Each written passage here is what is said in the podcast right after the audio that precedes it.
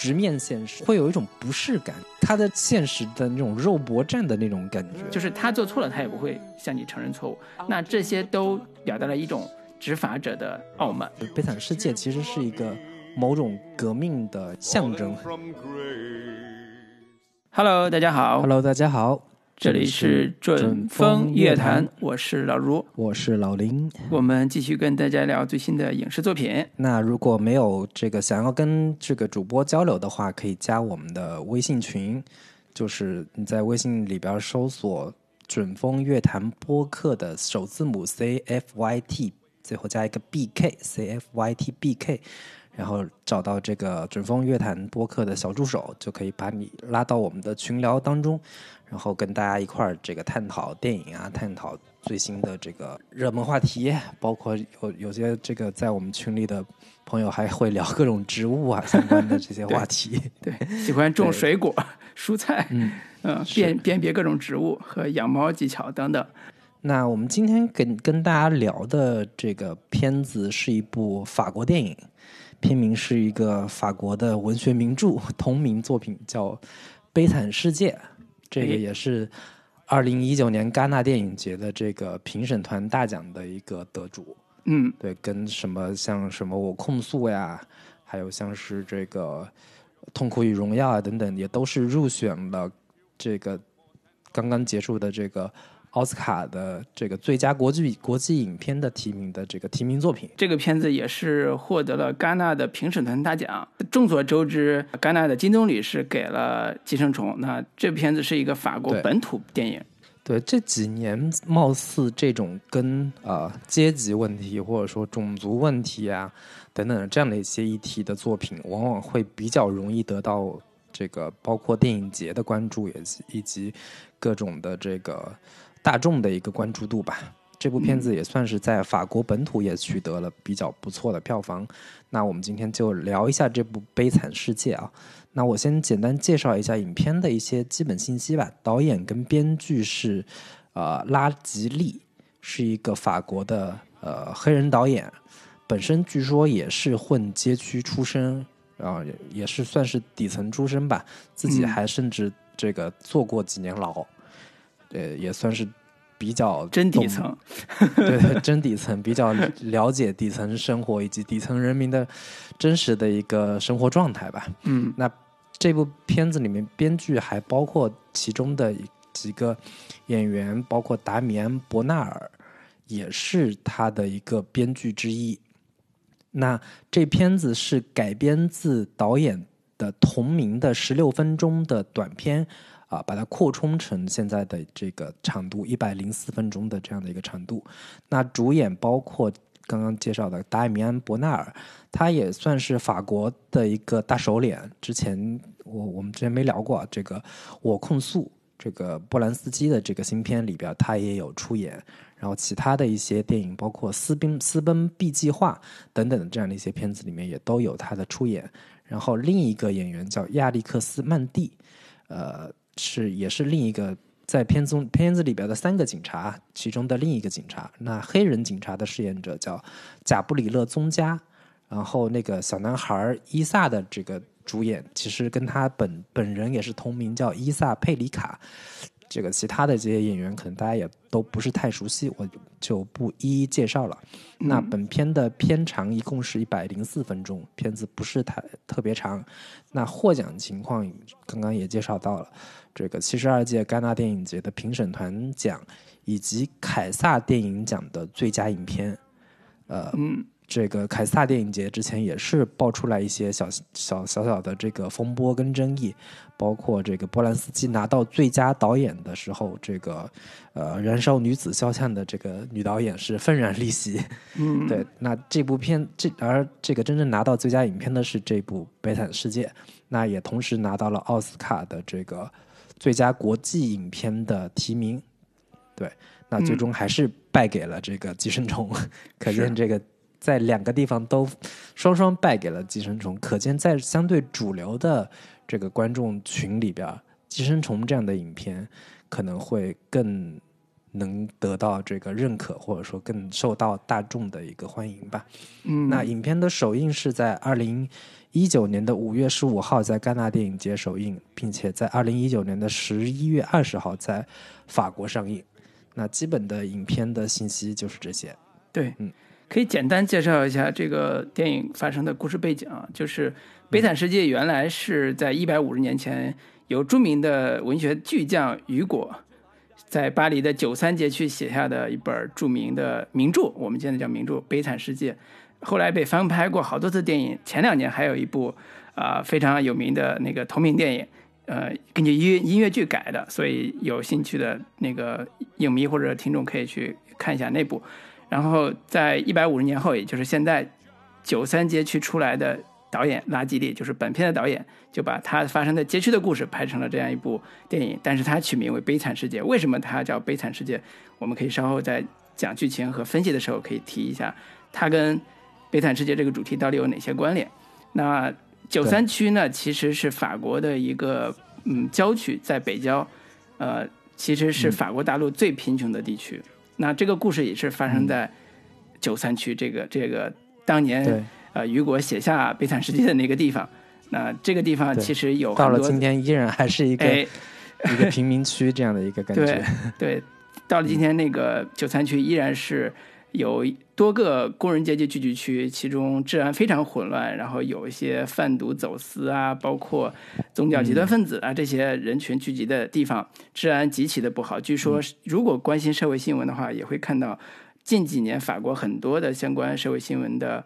呃，暴力的事件呀，包括一些种族极端事件，都跟这个区有很多的关系。甚至有去法国旅游的华人也遭受过什么抢钱啊这种恶性事件，啊、所以这个事情在呃法国社会来讲，应该是一个非常痛恨或者是很很难以接受的一个一个社会现象。对九三区这样一个恶性犯罪的这个地区来说啊，那可能相对这个事情对我们国内的听众不是那么的熟悉。你就把它理解成一个类似于美国的，类似像什么布鲁克林区，就是这种、这种有点脏乱差，不是布鲁点布鲁克林区这个人民对你发出了抗议。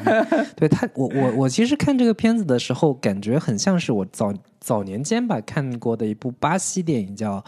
上帝之城》。，嗯，对，有点那个的这个感觉，就是嗯非常贫民窟的那那种样子，然后嗯以及所有的这些人物的状态都特别像是贫民窟人民的这样的一个感觉。那我们给这个片子先打一个分数，做一个总体的一个概况的一个评述吧。嗯，对，老卢你可以先来。我先来啊，我先打分儿啊，七点五分儿。哎，豆瓣儿的评分是多少？豆瓣儿八点二，八点二分，对，二对。两万多人评价，其实还不错了。嗯，我七点五分其实是呃，对这个片子来讲，我是一个完全陌生的状态在观看观看这部片子的，就是我之前不了解任何巴黎的关于九三区的背景，也不了解巴黎当前的社会状况到底是怎样一个复杂的情境。在这个前提下，我看的这个片子，这些非常复杂的又带着种族问题和宗教问题的这样一个环境，它在很多程度上给我展现出一个呃像。法国这样一个多多地的移民国家，或者说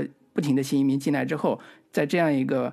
非常现代的社会里边产生的文明冲突，对我理解法国当下社会，甚至整个欧洲社会是一个非常好的窗口。这样一个电影里边，我看到了这个社会的复杂性，或者这个世界的多元性。我们之前呃，在最近看到的这些防疫的这些新闻里边，经常会提到说，全球化已经开始收缩了，开始走向末路了，对吧？世界开始关闭，就是各个国家开始关闭它的窗口了。但实际上，我们对这个世界的了解依然是非常的呃简单。那这个电影其实是我们了解整个世界运行机制和社会冲突的一个非常好的一个入口啊、这是我对他的第一个非常好的印象。那同时，这个片子有一个。在我看来，非非常好的一个叙事上的技巧，就是他用了一些让你非常有代入感的一些危机事件，比如说无人机抓拍到一些社会骚乱，然后有一只吉普赛人的小狮子丢了，类似这种非常抓人眼球的社会事件，来引起各个阶层之间的冲突。这个叙事技巧其实是一个很。在我看来是呃很容易被大家接受的，或者是很容易展开故事的，你看起来也不会特别闷。所以在这个这个方面说，我觉得它跟我们日常看到的欧洲文艺片相比较而言，它是一个可看性比较强的片子。所以我我推荐人群还是呃跟我一样对这个世界有好奇心，同时呃想了解更多的人的生存状况和文明冲突这些相关的话题的，不管男女啊，我都是推荐看的。其实是一个很很不错的电影。那我给这个片子打八分。嗯，老卢高个零点五分。嗯，其实我我跟老卢差不多，相对也是一个不是那么了解法国的一个观众，所以可能对于不太了解法国的观众而言，或者说比较少看法国现实题材电影的观众而言，这片子其实还给人的一个震撼或者说震惊性的教育还挺强烈的。这片你看完看这片子的时候，你会觉得。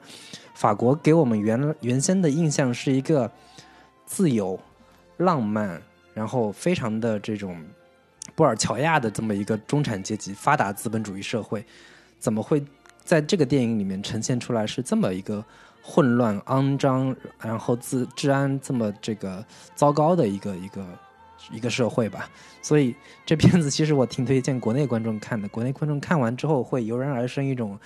这个爱国主义自豪感，就是会觉得说，哦，这个我们中国没有那么复杂混乱的这种种族问题，然后我们的治安还是挺好的，对，治安又那么好，就是哪里都没有我们中国安全，会会有会有这样的一一一个感觉吧。所以就是我我我在看这个片子的时候，也会有一种很很奇特的感觉，就是说。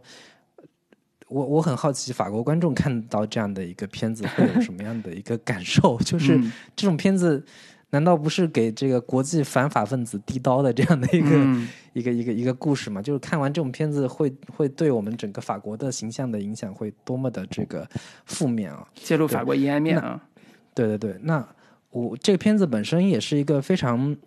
呃。可能对于真的不太了解法国底层社会，或者或者法法国这种所谓的贫民窟的这样的一个社会的观众，真的是打开了一个新的世界吧？它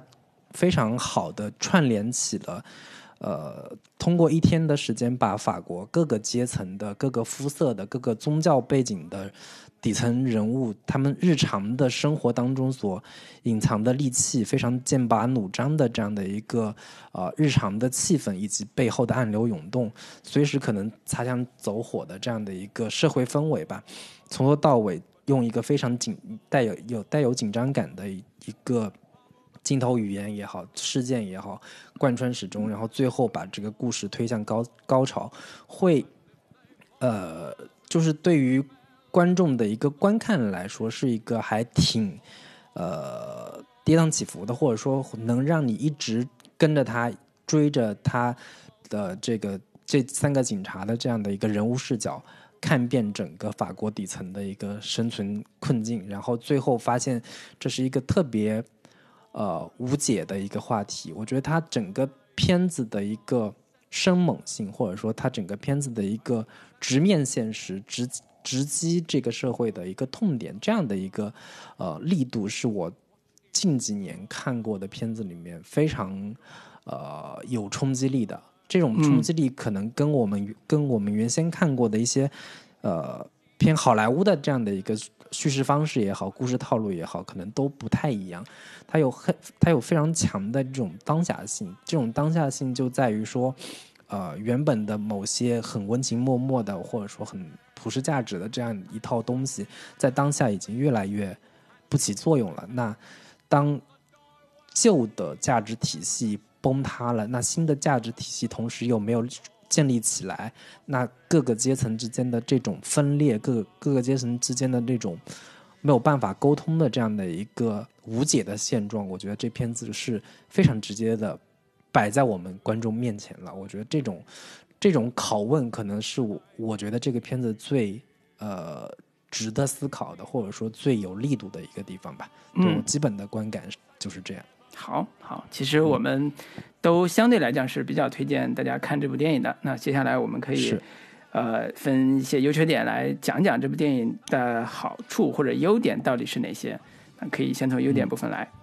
对，刚才接着说，就是老吴刚才提到说，这片子名名字叫做《悲惨世界》嘛。我在看之前，我也以为是根据这个当年十八世纪法国大文豪这个雨果的这个 同名作品改编的，我以为嗯可能是一个新的一个叙述方式吧。嗯，因为他把是这个社会背景各方面都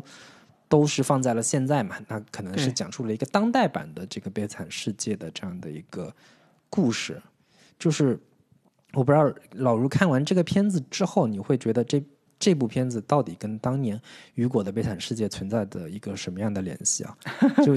他这个导演本身嗯确实也没有说我这个片子就是根据那个雨果当年那个那一部作品改编的，但是对似乎好像这个故事又跟当年的那一部作品有一些呃联系性在。是是。悲惨世界，如果从我们当年学所谓文学史的名著的概念去剖析的话，雨果那版是法国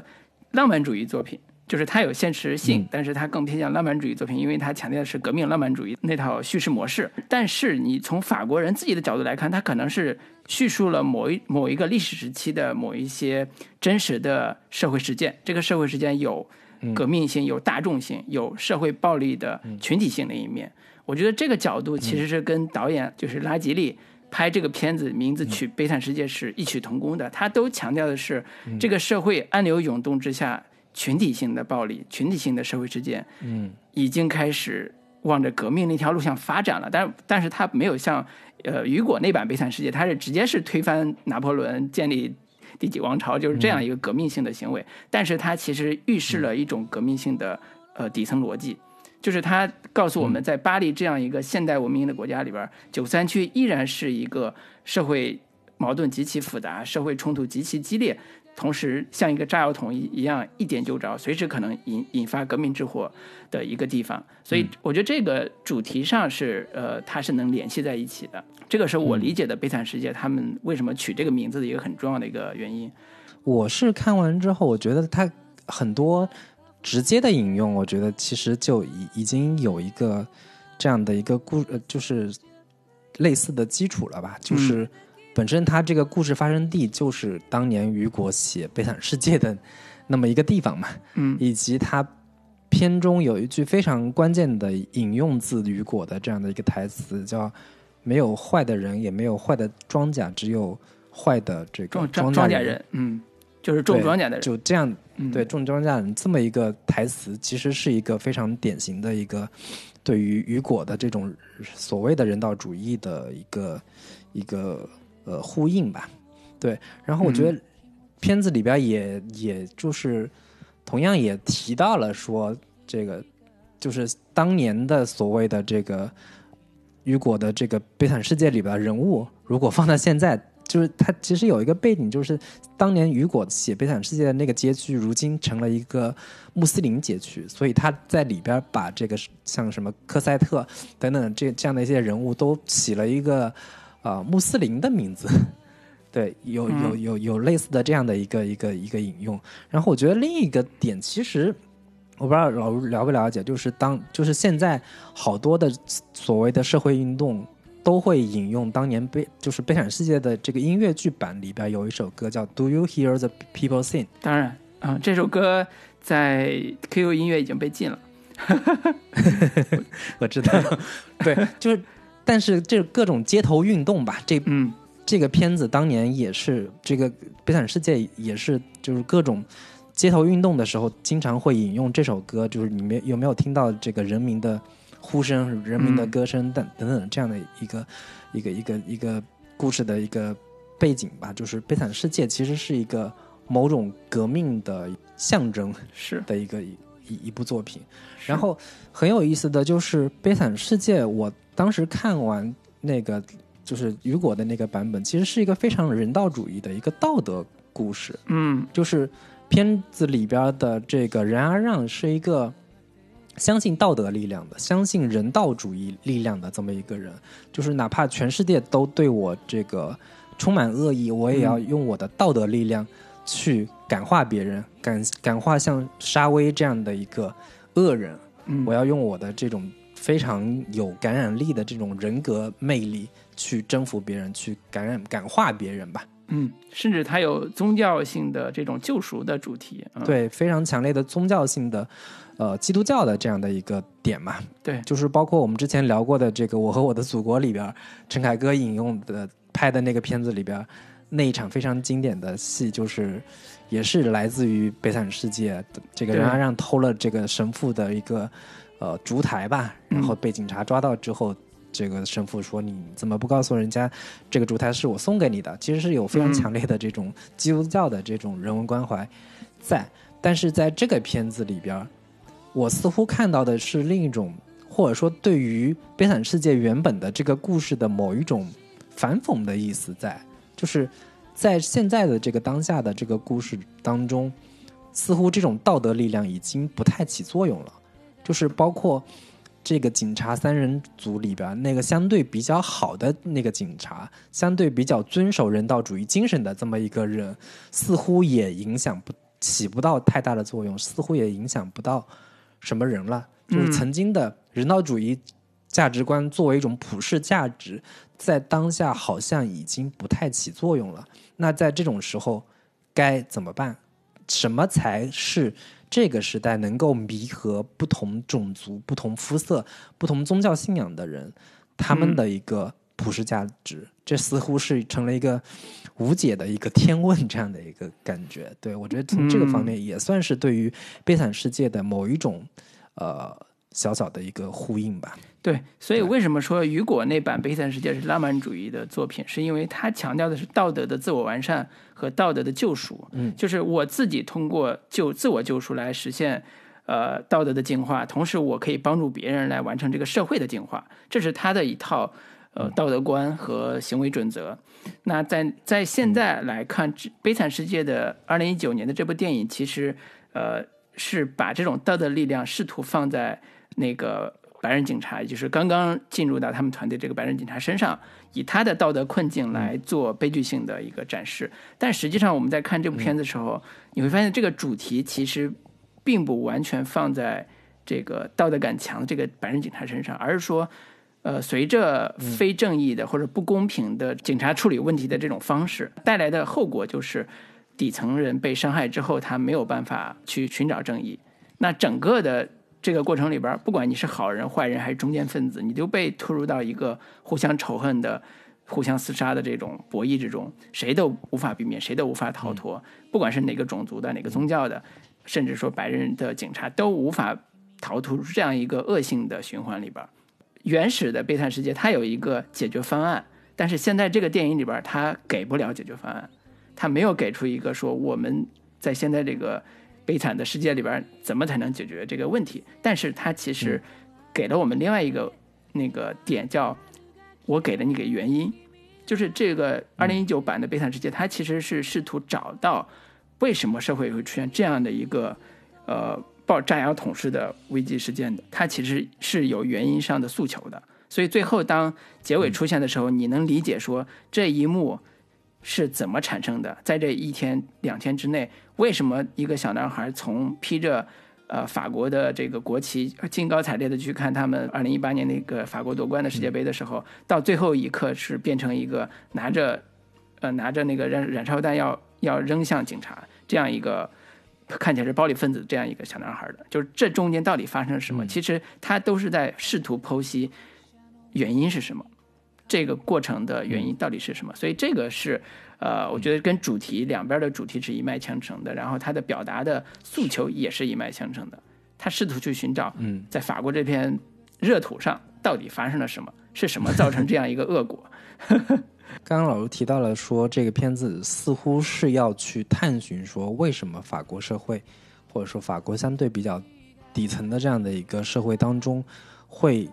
呃各个阶层之间。彼此之间无法沟通，然后，呃，似乎也找不到某种共识的这个具体原因到底是什么？但是，我似乎在看完之后，也并没有非常能够明确的得知这个原因具体到底是什么。就是，似乎每一个人、每一个阶层、每一个肤色的这个群体，都成了一个。呃，各自抱团的一个小团体，那各自抱团的小团体里边都有自己信奉的一个呃价值观也好，各自信奉的认为是对的一个呃价值理念也好，这种价值理念似乎不太不再是成了一个可以呃共通或者说成为某种可以沟通的一个一个一个对话的一个基础。我觉得这个是我我看这个片子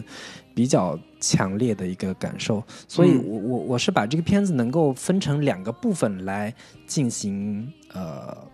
这个剖析吧，就是在影片的算是前半部分吧，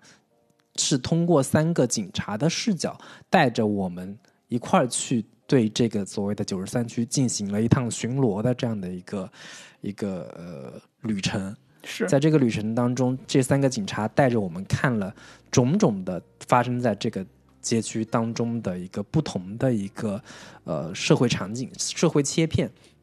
包括他们去街头巡逻，包括他们进入街区的时候，通过警察的对话，我们可以看到。啊，这片街区是穆斯林所占据的一个主体，然后分别这个街区这个房子里面住着什么人，然后这个这个黑人。这个所谓叫市长的这个人到底是怎么回事儿，以及包括呃，在市场当中各个小贩之间他们的一个一个生存现状。对我觉得这个是我我我如果谈优点的话，我觉得可能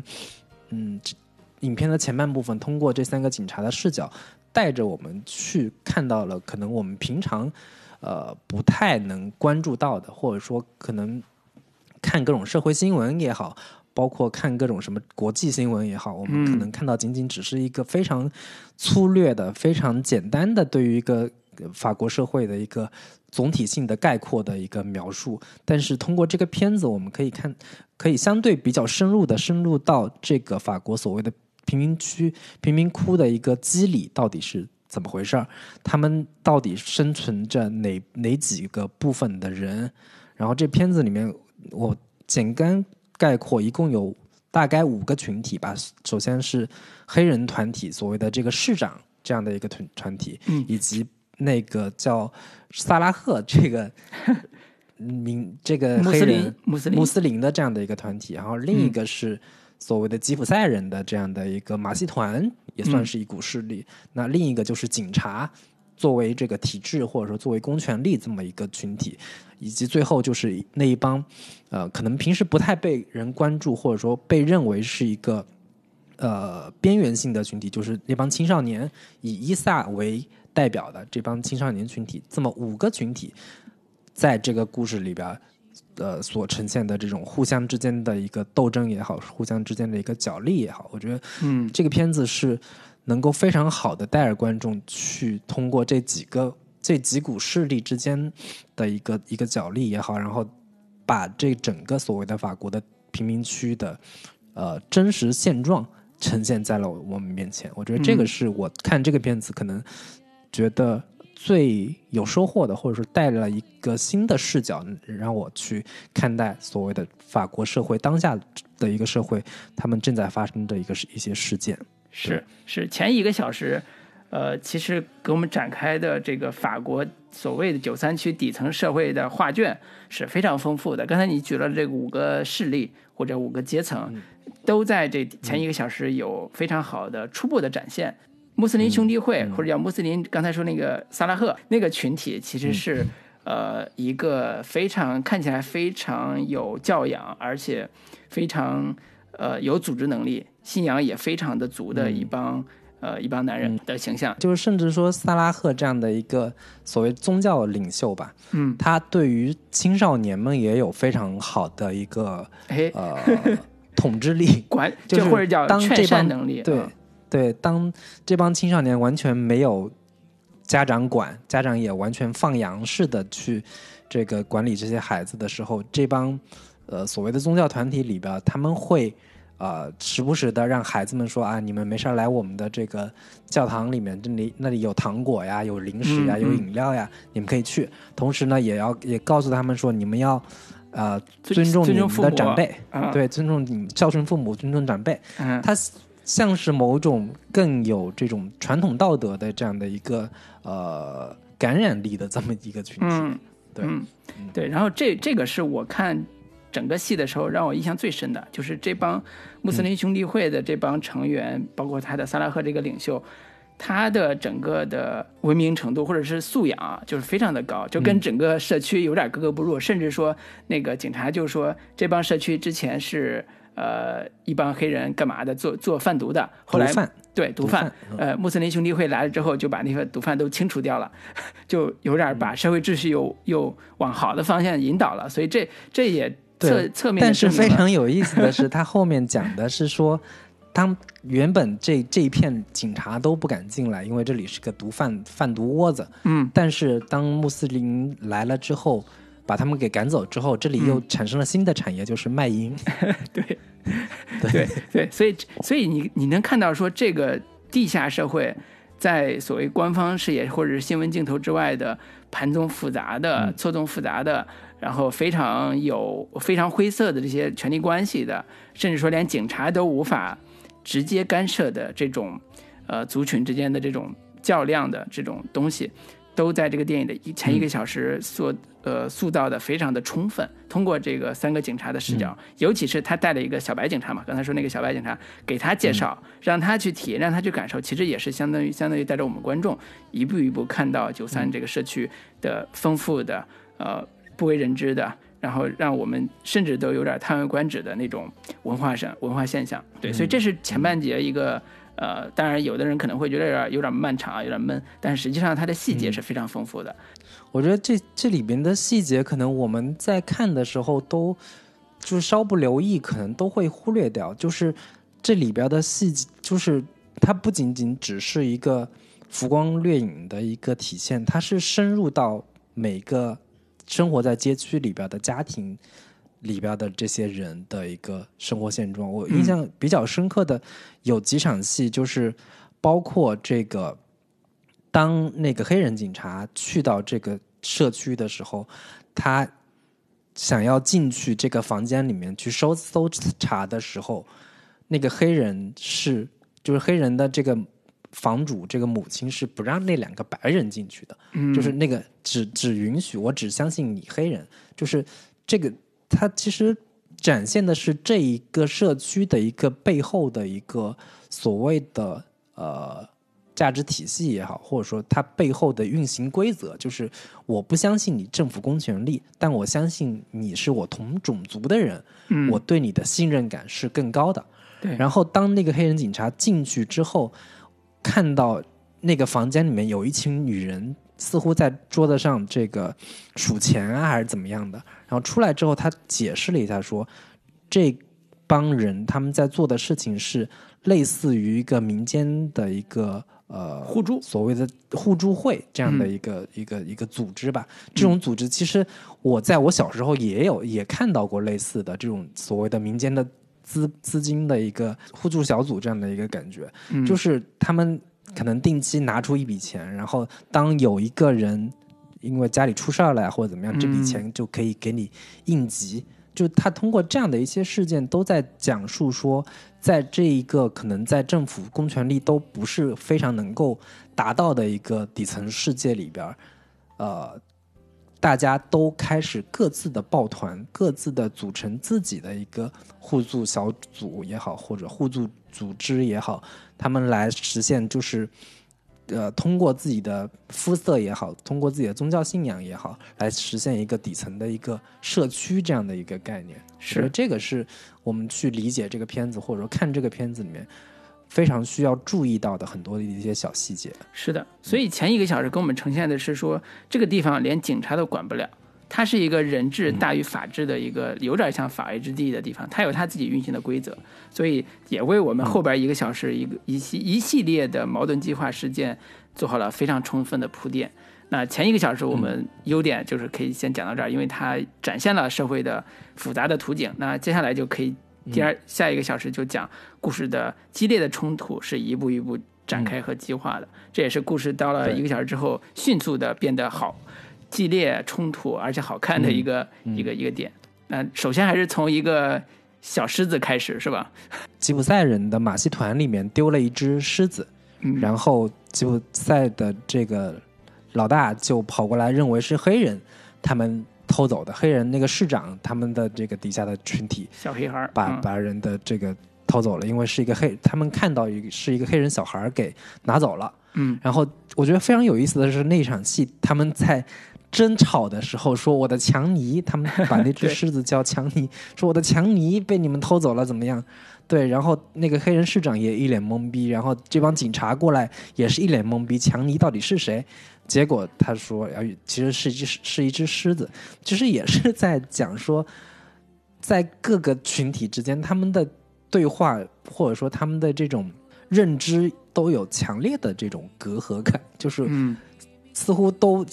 看似都用着同一个语言法语，但是他们在讲的这个具体内容似乎彼此之间都没有办法完全能够理解。然后通过这个事情之后，这个警察就开始去找出到底是谁偷了这个小狮子。他是通过这个 Facebook 上面看到有一个黑人小孩抱着一个狮子，结果发就确定说啊是那个小孩名叫伊萨，他就偷走了。于是警察就这个找到了这个黑人小孩，想把他带走，并且找出那只狮子。结果他们那个黑人小孩的那个群体，他们就不依不饶，就是就是喊着说你不能把他抓走。结果在忙乱之中啊，这帮黑人小孩也拿起各种石头来还击的时候，这个黑人警察就不小心枪走火了。但是其实是一个橡皮子弹，小孩也没被打死。对，但是在这个事情的过程当中，被一个无人机给拍到了。于是这个警察，这几个警察就非常紧张。如果一旦这个事情爆爆出去之后，是会有巨大的一个社会反响，或者说社会的一个动荡的。其实这里涉及到这个片子里边也提到的一个故事背景，就是二零零五年的时候，法国曾经发生过一个呃一次社会的大动乱，叫二零零五年的巴黎大骚乱。其实这个事情也是跟警察有关，也是嗯在零五年的时候，巴黎的一个呃北部的一个地区，三个男孩为了躲避警察的追捕，然后跑到了一个变电站，结果遭到了电击，呃，两个小男孩是当场丧命。于是这个事以这个事情作为导火索，二零零五年发生了一个影响整个法国陷入的这个大骚乱的这样的一个社会事件。所以警察对于这种自己在执法过程当中引起了这种呃平民的受伤也好，或者说平民的这个呃死亡也好，是非常非常紧张的。这样，所以在在这个片子里面也有有所提到，然后。他们就去追踪说这个呃拍无人机的到底是谁，然后找到了这个男孩，把这个呃这个芯片或者说那个 SD 卡给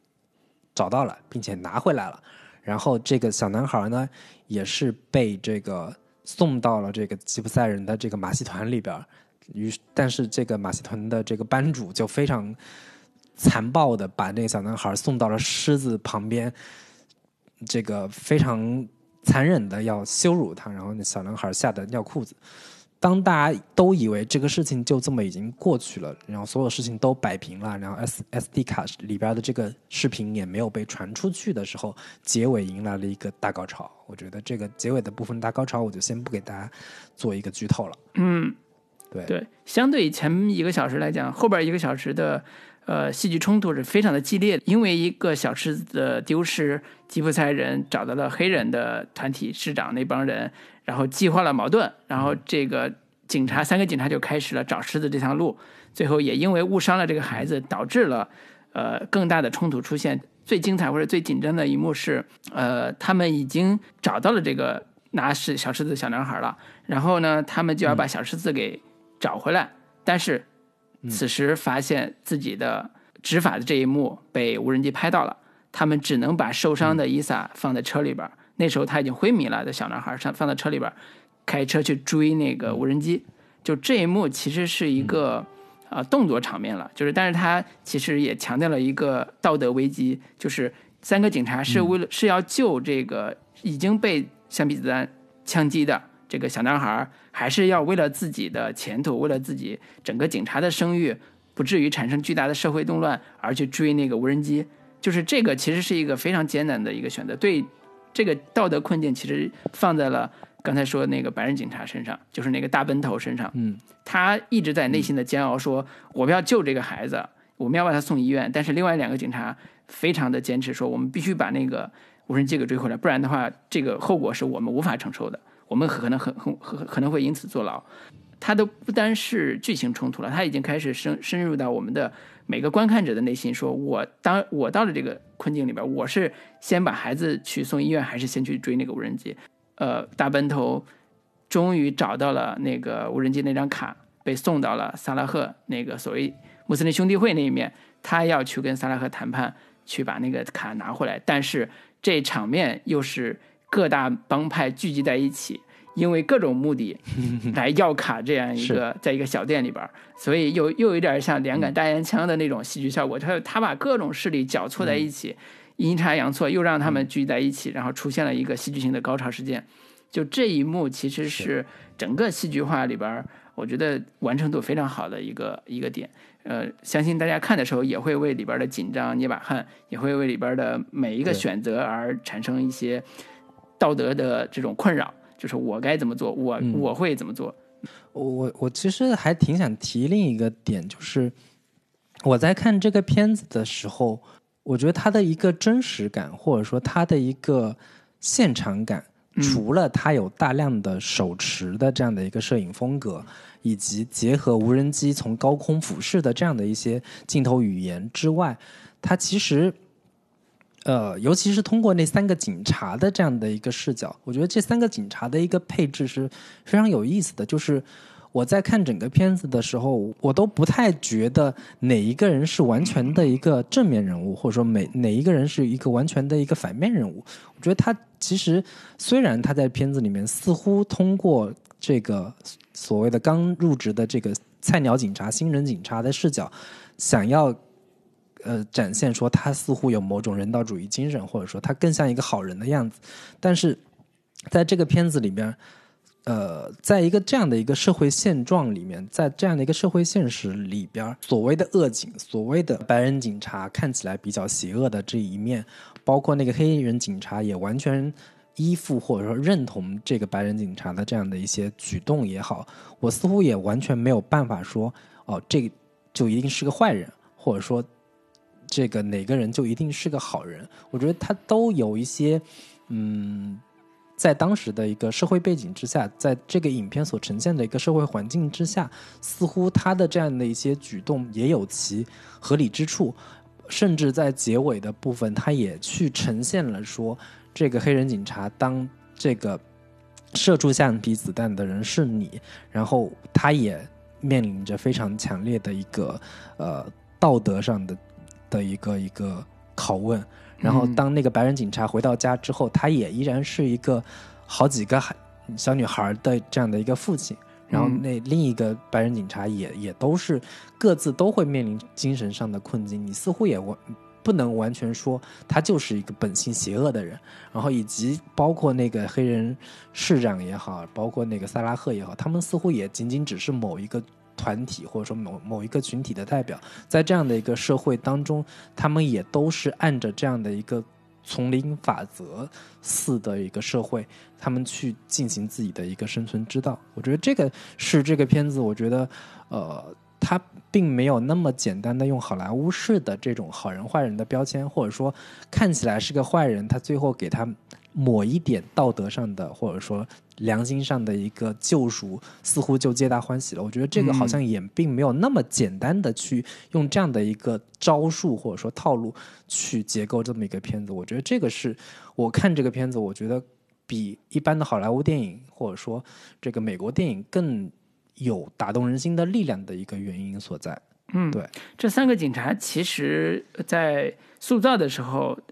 他为什么会就像你说的，为什么会有那么强的真实感？一方面是他先给了这三个警察一个比较初始的设定，比如说，呃，大奔头是一个刚入职的一个白人警察，然后呢，那个克里斯就是里边的坏警察，在一开始出现的时候，他是一个标准的坏警察，他是特别的恶劣的去，甚至以骚扰的方式去。执法的那个，比如说路边有三个女孩在抽烟，他上去说：“我给你示范一下，在这个街区你要怎么执法。”他就上去把那个烟给掐掉，搜他的身，然后别的女孩说你在骚扰他，然后拍拍那个手机要拍，他顺手就把那手机给打碎。就是这个这一系列的很多的行为都证明克里斯是一个，甚至连他的大班头这个新加入的伙伴都觉得克里斯是一个非常难相处，而且是一个脾气暴躁、不通人情的一个，不能说完全是坏警察，至少是不是那么好的一个警察。然后另外一个黑人警察是叫瓦达的这个黑人警察，其实是本地社区成长出来的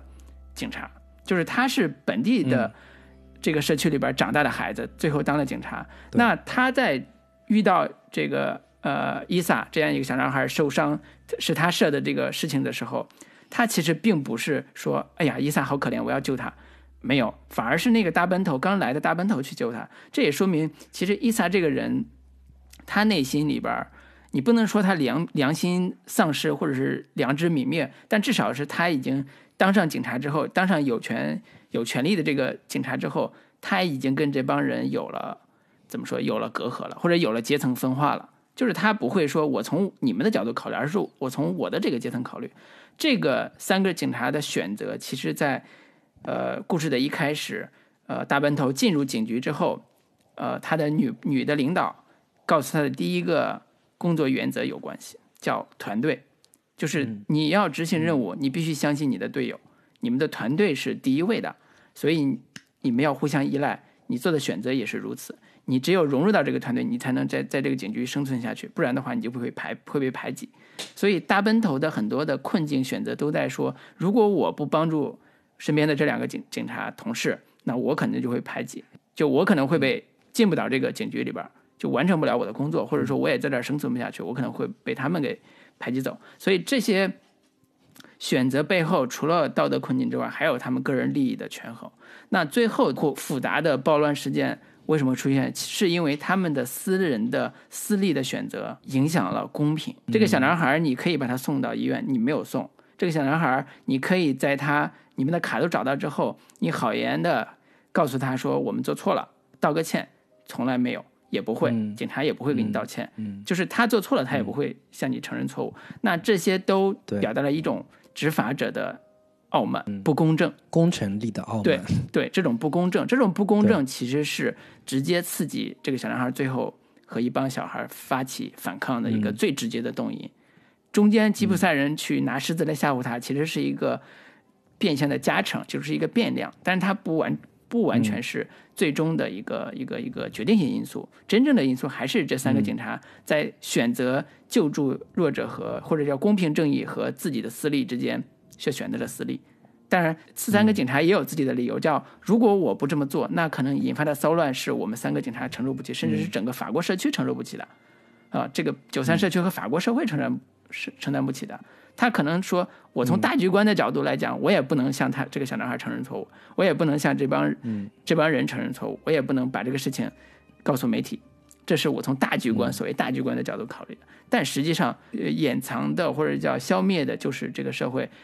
呃，维持的一个非常像你刚才讲的，它的一个规则或者叫一个秩序。这个秩序，嗯，是公平正义才能让这个社会更好运转下去的这个原则。”他们都打，他们都破坏了，对，所以你说是。这，其实在我相信这个拉吉利这个导演，他在写这个故事的时候，一定想指向的矛头或者指向的社会问题的根源是有目标的，他不是无的放矢，嗯，去写这样一个后边的冲突的这样一个故事的，尤其是以他的出身背景来讲，我觉得就是挺有意思的一个点就在于说，呃，这几个警察，就是尤其是以那个白人警察那个。那个那个叫什么来着？他他的一个嗯，对，不是大奔头，是那个相对比较坏的那个警察，克里斯，克里斯，他那个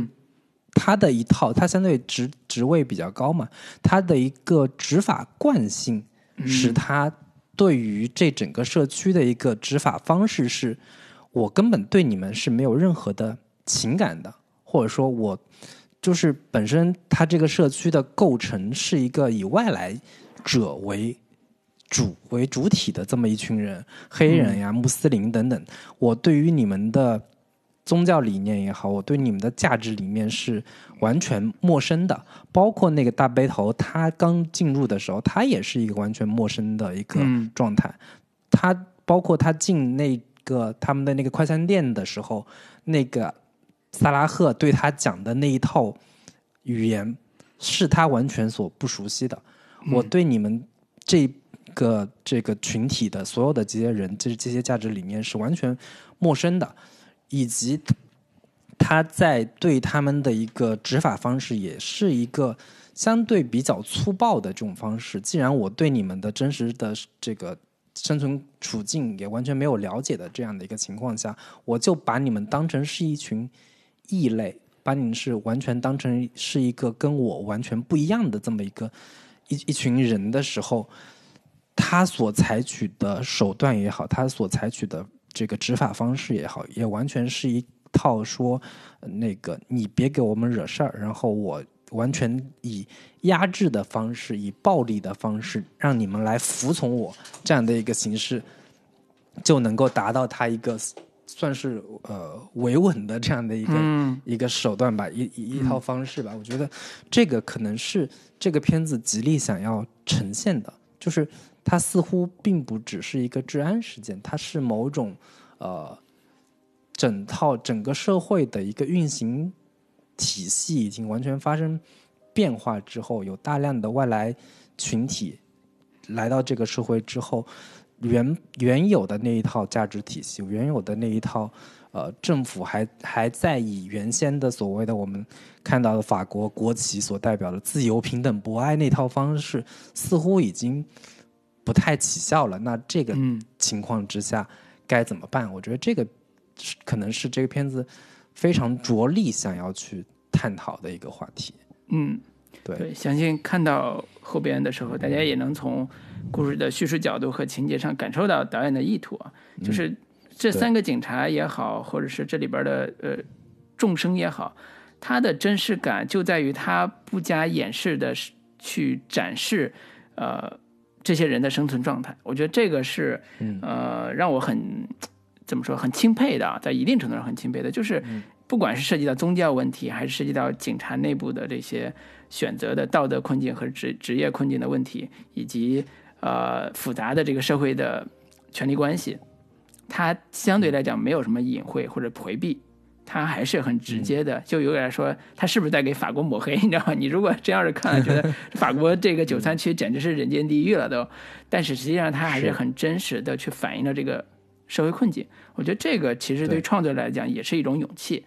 嗯，就是对，你这个片子上上映之后，可能引发的，不管是官方也好、民间也好，或者爱国分子也好，他对你的批评和意见，可能是很多时候你是难以承受的。所以，这个导演在在接受采访的时候，曾经说过一段话，我觉得还非常有意思，就是，呃，他就说那个你你你觉得你的片子想表达的是什么？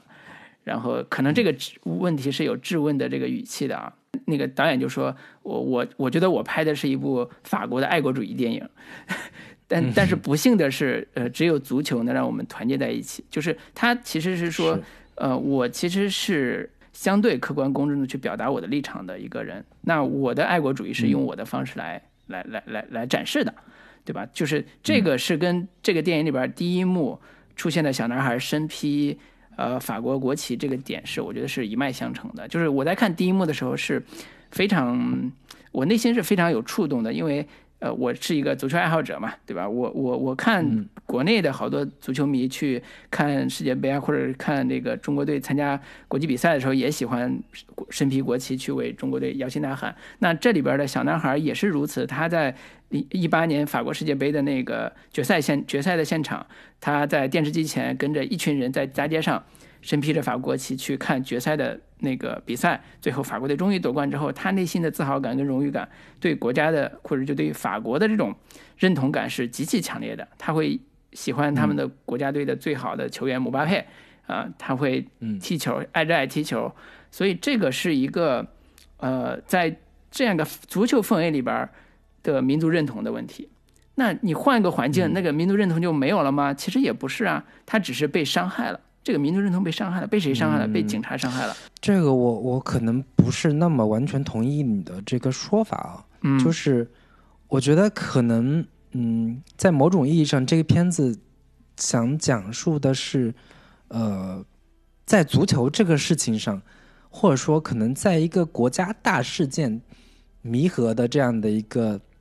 呃基础上，足球是有这样的一个呃凝聚力的。就是当法国夺冠的时候，所有热爱足球的人，呃，是可以团结在一起，认为我是法国人的。但是，一旦回到家中，或者说一旦世界杯结束了，足球不再是一个核心的一个关注点之后，似乎在别的地方是找不到这种呃凝聚力的。我觉得可能这个片子，嗯，是这个开头跟后面的一个对比是这样的一个。关联就是包括他前面台词里面也有展现说，当白人问说今年法国的呃今年的这个足球先生，你觉得是谁？然后或者说金球奖还是还是怎么怎么着啊？就说问这个问题的时候，其中有一个人黑人就说我觉得是姆巴佩，然后那个白人就说我觉得可能是莫德里奇吧，就是莫德里奇根本就不是法国人，他是克罗地亚的，然后甚至是法国对手的这么一个人。但是他会根据自己的身份认同或者说肤色的认同来来来觉得说，哪怕我宁愿给一个其他国家的白人，我也不愿意认为他是一个黑人当选这个足足球先生的这样的。他其实，我我我在我理解可能是刚刚导演也说的那那一句话说，好像只有只有在足球上，法国人所有的不同肤色的不同信仰的人都觉得这个。自己是法国人，但是可能在别的上面，我是信仰穆斯林的，我是白人，我是黑人，这种分裂或者说这种分分歧是无比巨大的。只有在某种国家这个层面上的这种大事件发生的时候，在某一个时刻，我我觉得我是个法国人，但更多的时候可能都是一个独立的或者说各自小团体的这样的一个一个一个分分裂的一个组组织。对，所以相对来讲，我反而看这个片子的时候，我会更羡慕说，呃，法国可能有这样一个呃社会环境，它能把社会问题暴露给大家看。就它不是说你看我们国家多多惨，或者我们国家这个社区多惨，多让大家幸灾乐祸的看说这个社会是怎么样一个不堪的现状，而是说他当他提出一个社会问题的时候，那可能就是解决这个问题的一个。可能性，这不一定是有方案啊。就是说，你要了解这帮人是怎么想的，你要了解这些社会的矛盾是怎么产生的，或者社会矛盾是怎么运，怎么在这种无政府状态，或者怎么在权力失衡的状态下，它怎么怎么运运转的。我觉得导演是有一个让社会变好的一个初心和动机在的。就是这个是我在看导演相关资料的时候，有一个图片让我印象非常深，就是在二零零四年的时候。呃，有一个法国的艺术家，他拍那个街拍照片，就是做时代肖像的这个街拍照片。其中有一张就拍的是导演，那个时候导演还是很年轻的一个小伙子，他手里拿了一个 DV 机，就把它模拟成一个手枪的那个姿势，就是 DV 机去对着镜头。然后这其实是他的一个。嗯，我觉得作为拍摄者或者作为导演的一个社会的责任心，或者是社会的主题的一个想法，我的摄影机是武器，就是我要我要表达一个你们不关注的，或者说你们忽视掉的，或者你们有意识的去模糊或者有意识的去扭曲的一个真实的现现实世界，那这就是他想要完成的一个。一个电影的诉诉求，所以我们刚才讲人物的真实感呀，细节的真实感呀，包括他自己出身的九三区九三社区完成的这个故事，都是跟他的这个想表达的东西是一脉相承的。所以我就在想说，我们当我们还在呼唤所谓的现实主义题材，或者说这两年我们似乎都在各种嚷嚷着说现实主义题材应该更多的出现，但是我们。所呈现的所谓的现实主义题材，还在各种遮遮掩掩，这个不让拍，那个不让拍的这个时候，我们看《悲惨世界》的时候，会有一种，会有一种不适感，你明白明白那种感觉吗？就是这种，是是是，他的这个现实太过于直接了，太过于赤裸裸的呈现在你面前，甚至是有种现实的那种肉搏战的那种感觉。所以，当我们看到这种现实的时候，一下子有点。反应不过来，就是还可以这么直接的去呈现你所谓的现实状况嘛？我们可能更多的看到之前在好莱坞电影里面也经常在呈现所谓的这种呃这个种族问题啊、肤色问题啊，似乎也都还相对主流电影的话，都会有一些遮遮掩掩，或者说哪怕你呈现再多社会阴暗面，在结结尾的时候，都还是会有那么一点光明，或者说有那么一点和解的。或者说站在宇宙中心呼唤爱这样的一些东西，但是在这个片子里面，似乎把这些所有的温情脉脉的这些东西都给摘掉了，真的是赤裸裸的呈现整个真实的社会现状。所以我觉得另一个优点就是我在看到结尾的部分，其实还挺挺震撼的。首先，这震撼来自于两个方面，一方面就是当这帮小孩去真实的展现所谓的巷战，所谓的街头。这个暴力的时候的那种感觉，我我我真的很少看到这种特别直接的呈现的这种有点像战争场面的这样的一个感觉。但是这种战战争场面是三个警察被一群黑人小孩给围攻的这样的一个场面，就是你甚至可以对应到说《悲惨世界》里边似乎也有类似的这种街头这个抗街头抗议、街头巷战。街头这个对垒战的这样的一些场面，这个似乎是一个法国的革命传统。我们早年间看各种呃法国大革命也好，对对对，这些这个五月风暴呀等等，似乎这些都是我们经常能看到的所谓的街头运动、街头政治的这样的一些画面，在这个片子里面呈现在一个小小的街区里边。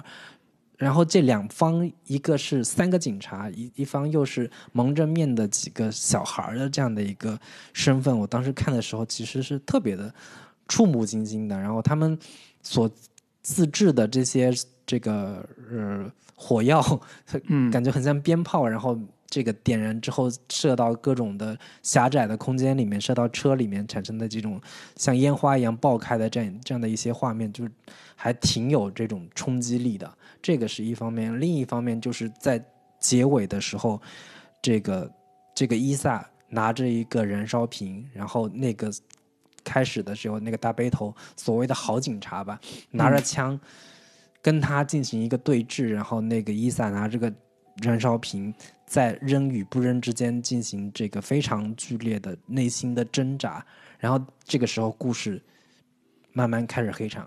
这个整个故事就结束在这里，我觉得这个结尾是非常有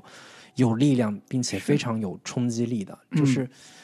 那面对这种情况，到底是该扔出去这个燃烧瓶跟警察一块儿同归于尽，还是说我再忍耐一下，或者说我再思考一下，我到底应不应该扔出去？我觉得这个是。最后的这个落点，或者说最后这个结尾是非常有力量。这个结尾其实是有悲剧性的。这个悲剧性就是我刚才讲说，开头这个小男孩是一个热爱足球的一个少年，在群体的这个呼声中，然后和大家一起享受足球的快乐这样一个小少年。结尾的时候，他变成一个拿着燃烧瓶要跟警察对峙，在扔扔的那一瞬间可能会被警察击毙这样一个选择上的一个困境之中。就是在这个暴力场面里边的一个困境之中的一个一个小男孩，他的情绪是愤怒的。这种愤怒其实是因为他的需求没有被满足。就是这这个是一个呃，有一个有一个国外一个作家呃，一个社会学家叫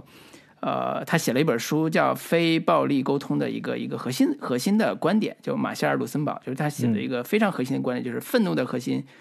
是需求没有被满足，那这个需求是公平正义的需求。那警察也是一样，就是他知道，如果你扔下这个这个燃烧弹，那我们三个警察全都会死。那我要不要开这一枪？如果你扔真扔，我会真开枪，甚至我预防你扔，我也可能会开枪。从一个保护这个孩子的一个白人警察，到他要开枪射死这个小男孩，那这个选择也是极其的痛苦的。但是你看到最后一个一刻，他的悲剧性就在于这一刻好像无法避免，就这一刻好像你没法解决。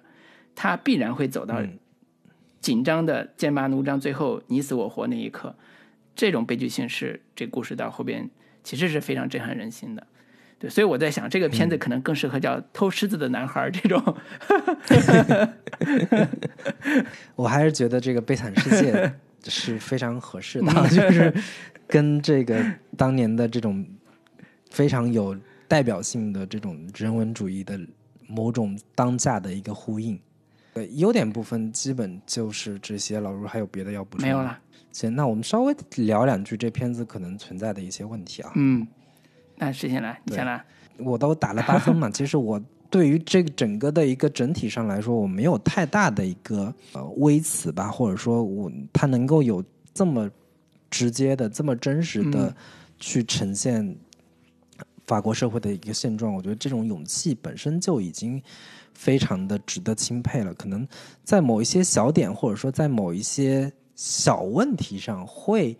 或或者说有一点吹毛求疵的这样的一个理解。比如说这个小男孩伊萨，这个可能也是很多人提出的一个点，就是说他在结尾的那部分，当他跟警察进行对峙的时候，他似乎一下子就成为这个小团体里面的一个核心人物，并且是一个非常。人狠话不多，然后成为一个领袖式的一个存在，这种场面都甚至有点像我我我之前我们之前聊过的那个小丑那个角色，他在结尾的部分站在那个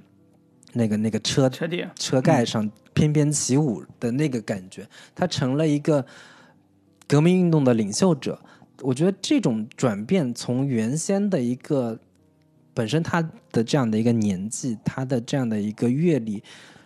是不是真的有可能他在经历了这样的一个创伤性的体验，他被警察用橡皮子弹打了，然后这个他被狮子吓尿了之后，他就可能成为一个这样的一个街头暴动的领袖者？这两者之间似乎有那么一点不是那么顺理成章的地方。我觉得这个是可能是是可可探讨的一个点吧。因为这种片子，它的叙事手叙事手法很重要，就是相对来讲，文艺片会更喜欢选择伊萨这个小男孩的视角来讲故事，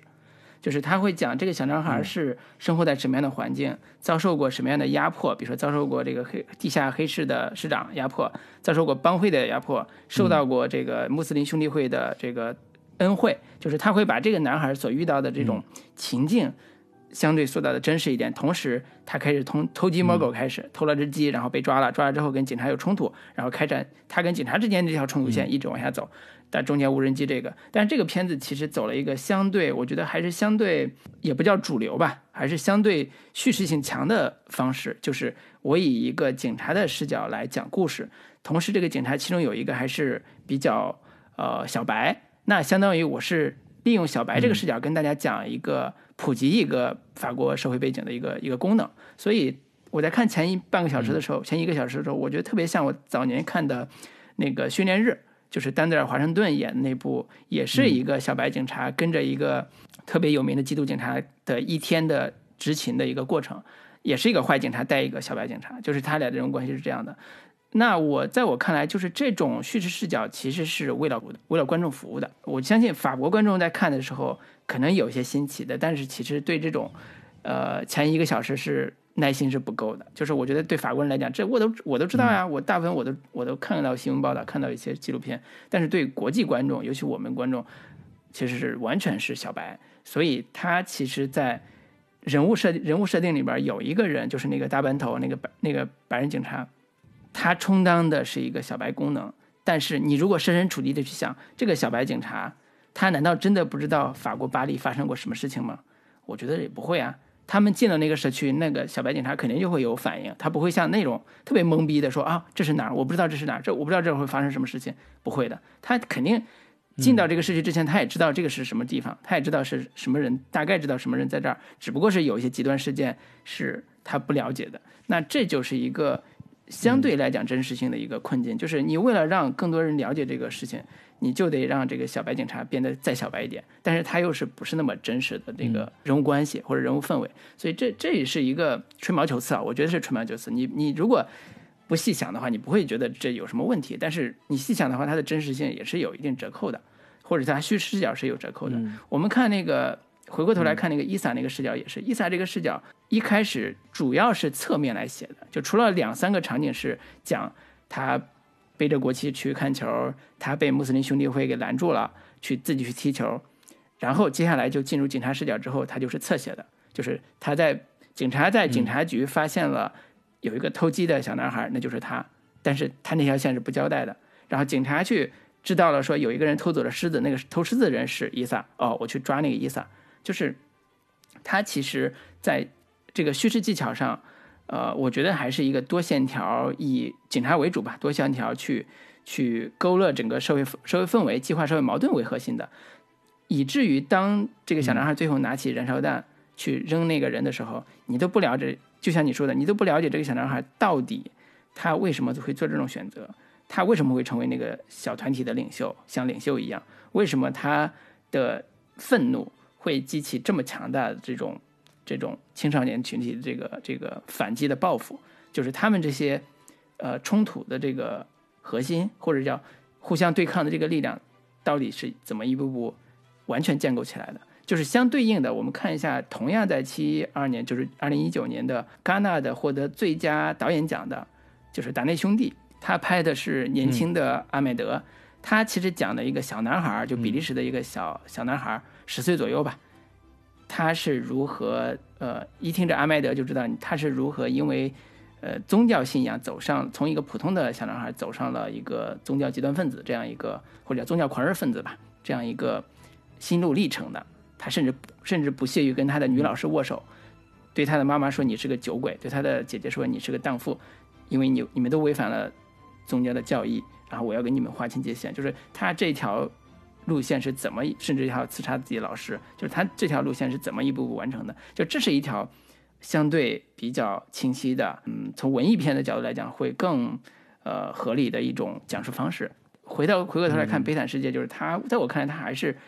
在叙事技巧上是比较主流的，而且呃，他的一个故事冲突也是，就我什么后后边一个小时好看的，就是他故事冲突是一个比较清晰的。单线条的，然后有比较明确的叙事核心的这样一个故事。我不是说它完全不是它这样不好，只是说它存在的问题就会有一些像刚才咱俩举的那些问题。对，有一些是很很很微妙的一个感受吧。我就觉得可能看这个片子的时候，它似乎看起来很很粗糙，但是它其实每一个编排，包括。三个警察里边设置的两个白人，但是这两个白人又是不同的两个呃价值观的两个有非常对立的这样的一个人。然后那个黑人呢，看似又跟其中一个白人警察有一个在价值观上更认同的，但是他又是一个黑人身份。然后这三个警察之间构成的这么一个非常微妙的代表权力的三种体系的不同的人，以及他在片子里边所选取的各种的这种这个代表性的势力吧，伊斯兰的也好，黑人的也好，男性的也好，女性的也好，就是嗯，我能理解他非常巧妙的这种选取的视角，但是有时候我会觉得。嗯，相比起啊，比如说像是肯肯罗奇这样的一些更现实主义的这样的一些导演的话，我会觉得他这片子其实，在某种方面会有那么一点点过于的呃玩弄技巧、精巧，对，或者说有有某种过于想要面面俱到，或者说过于某种想把所有的这些。呃，他能想到的，像是做学术论论文似的，把各个不同的面向的东西都给呈现到，都给呈现出来，以及他在这个呃拍摄的过程当中、叙事的过程当中，好多元素的运用都会有一点过于巧合性的这样的一些点吧。尽管它这些点也都是有一些铺垫的，比如说那个拍无人机的那个那个小孩儿。为什么一个贫民窟里边会有一个小男孩有一个无人机，每天在偷拍别人？就是这个可能是某种现实逻辑上的一些问题，以及在结尾的部分，当警所有的警察被这个围堵在那个小小房间，就是那个小小空间里的时候，他去敲门的时候，里边出来的那出现的那个男孩，就是那个拍无人机的那个小孩。就很多的这种，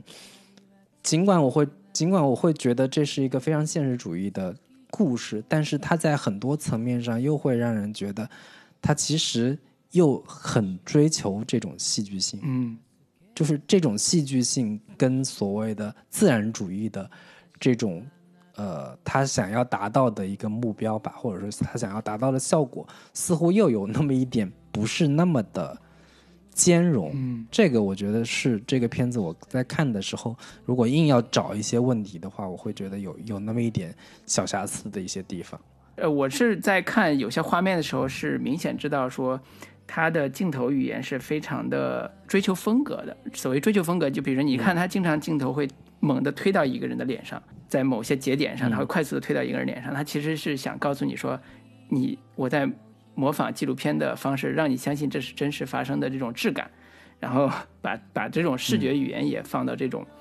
表达技巧上，就我相信这个导演在创作的时候，他一定是呃，在技巧上是想的比较多的，反而是说他不太会特别的像刚才咱们说的自然主义的静态式的方式去完成故事的。他他其实会追求说，我怎么能把这个故事完完成戏剧化的最大呈现。这种最大呈现就是为了他的情感诉求来的。我们只能说有些手法更高级，有些手手法更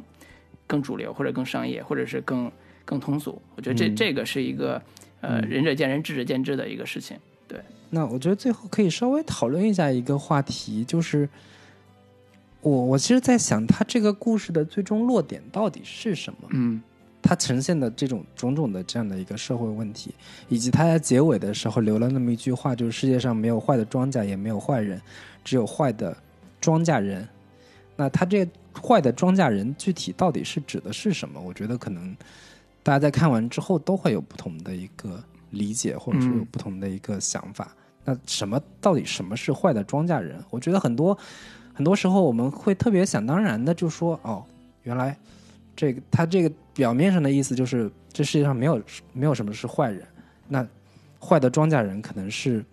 政府，嗯。或者说可能是一个体制，嗯就这些可能会很很空，或者说很宏大的这样的一个落点。我不知道老卢你你在看的时候，你会觉得所谓的坏的庄稼人到底是指的什么？我觉得表层的意向当然是指的是三个警察所代表的权力机关啊，这个是在整个冲突的、呃升级和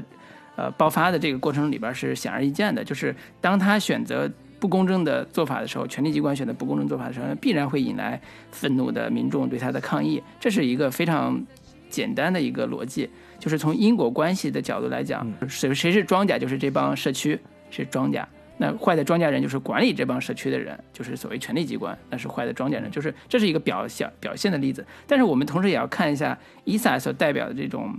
所谓边缘的小男孩，或者是非非洲裔来的这种移民的小男孩，他们的日常行为里边是不是也有自己是坏庄稼人的这个状态？就是我们看小男这个小男孩是家庭其实不怎么管他，在警察局里边教训他那个人跟他肤色还不太一样，我现在记不太清楚了。我印象里边是肤色不太一样的，那就证明他可能是寄居在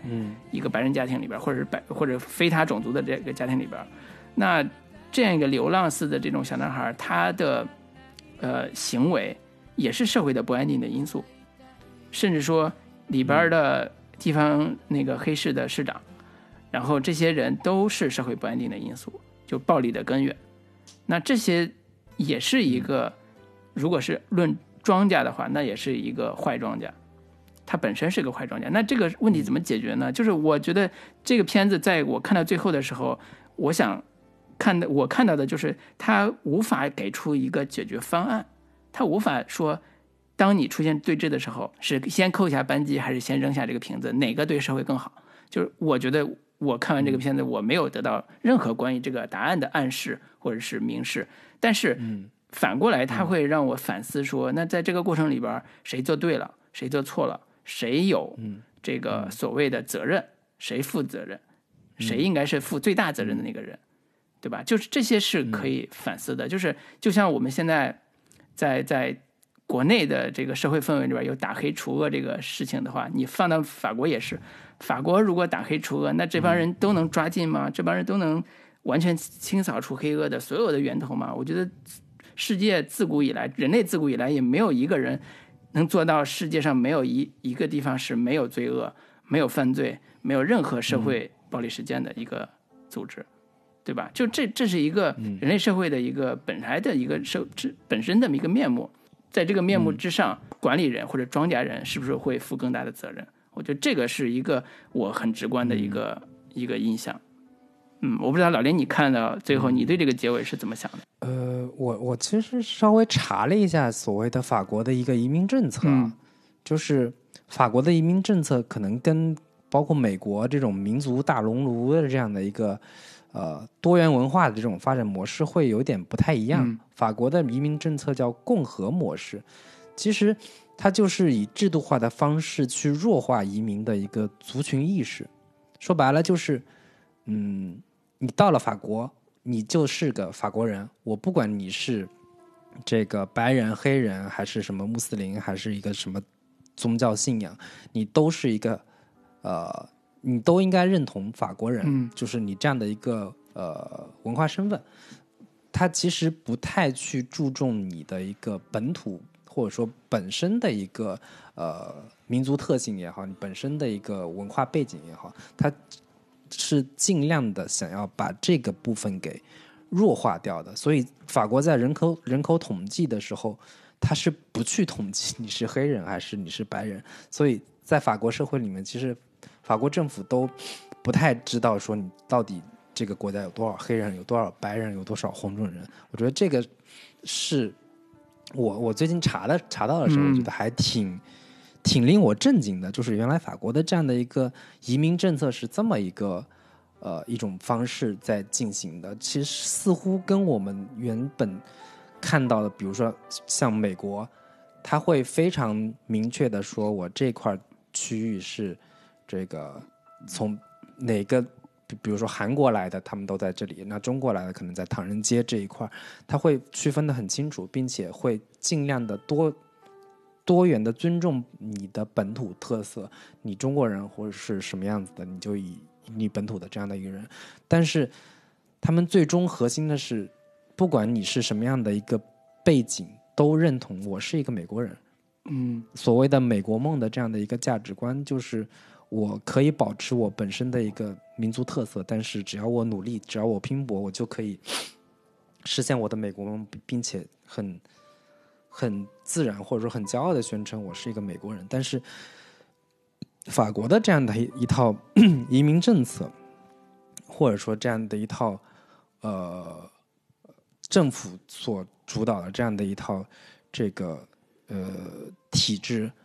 会让很多的这种非呃很多的非法国人或者说移民进入之后，很难对这个。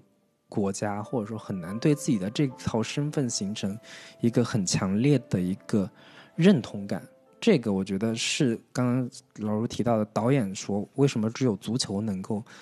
让法国人有这样的一个身份认同的这样的一个认知，但是在其他方面似乎就很难找到这样的一个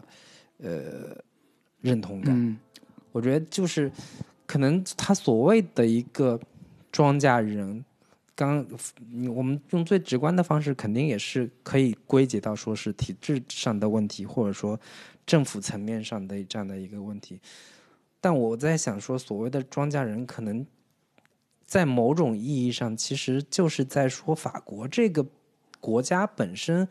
似乎不太能够呃凝结出这样的一个身份上的一个共同认知。法国人民的爱国主义还不够强，是吧？就是，尤其是这帮移民来的这些人，爱国主义热情还不够高涨，嗯，对国家的认同感还不够强。我觉得你刚才说这个共和模式，其实是我能，就是你提了之后，我会觉得说特别符合法国人的性格。法国大家都知道说是一个自由散漫的一个民族啊，在很多时候，他在很多时候会选择一种在我看来叫无为而治的社会治理模式，就是。我我为了追求自由和平等，甚至某种程度上博爱，我我会选择让你们自自生自灭的那种感觉，就是我也不不强迫你们，我也不限制你们，我也给你们所有的相应的权利，相应的权利，然后那我也不要求你们去做很多你们不会做的事情，所以你让他们去呃刻意的去呃通过意识形态的灌输，形成一种所谓的爱国主义的这种情感，我觉得这可能不是法国。法国政府他们这种自由散漫或者无为而治的政府愿意做的事情。那在当下的社会阶层里边，也很难出现一种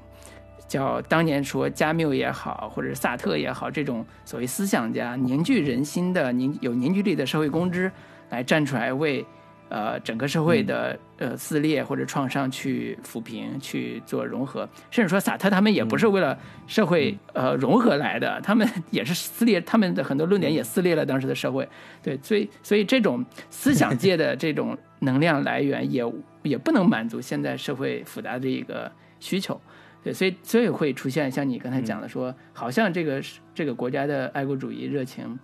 没有那么高，没有那么没有那么高涨。带来的一个后果，我部分认我部分认同你的这个刚才说这一点，但是我我会觉得说，这也许是，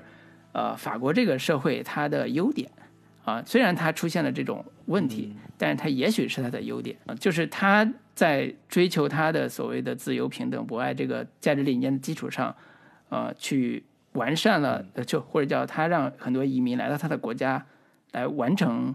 一种非常挑战的一种国家形态。那跟我们现在很多时候也遇到这种社会危机困境相比较而言，可能法国人做法可能还更博爱一点。我们可能还直接在网络上，我看最近 经常会攻击嘛。我在想说，当然我们没有接触过这些人群啊，就是我只是看新闻的时候，有时候也在思考。我们经常看电影里边关于种族危机啊、种族矛盾啊，甚至种族歧视这个话题，那在我们身边是不是也有？是不是也会有这种非常？就是大家秘而不宣或者心照不宣的种族歧视的这种现象。对，我觉得这个也所幸中国可能相对来说是一个，就是民族 问题，或者说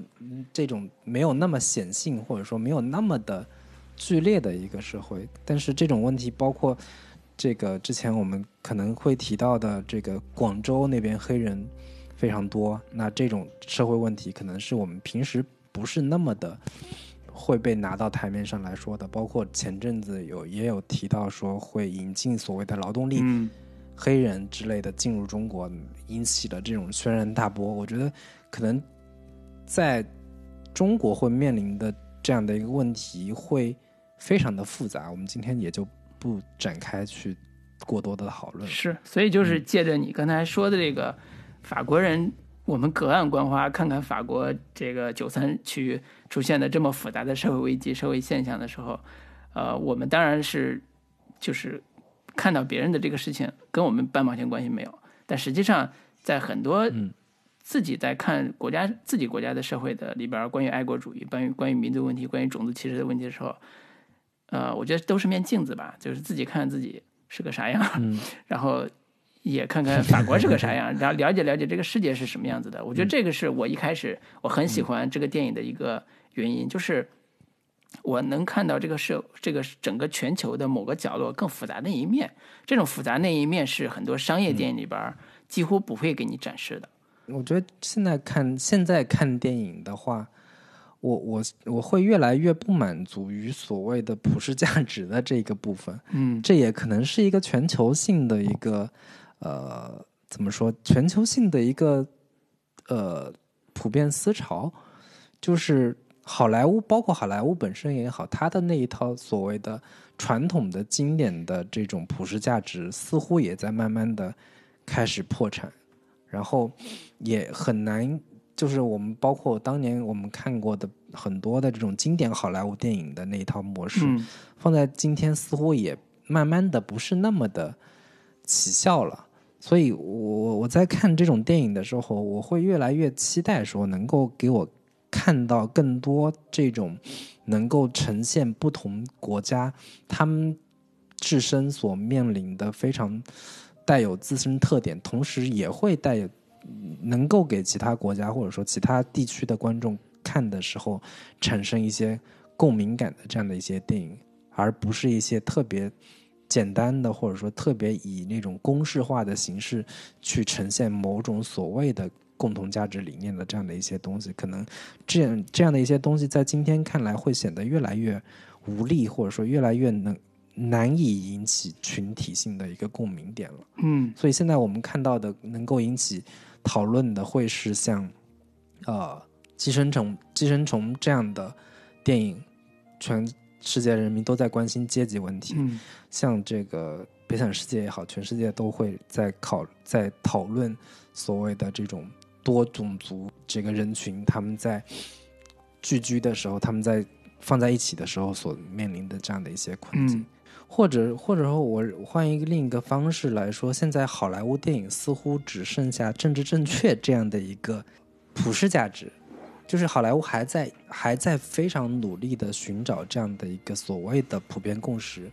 这一套白左式的价值观，就是这个尊重有色人种，黑人都得是好人，女性也得是好人，就是这样的一套方式，似乎在好莱坞看来，这样的一方这样的一些价值理念是能够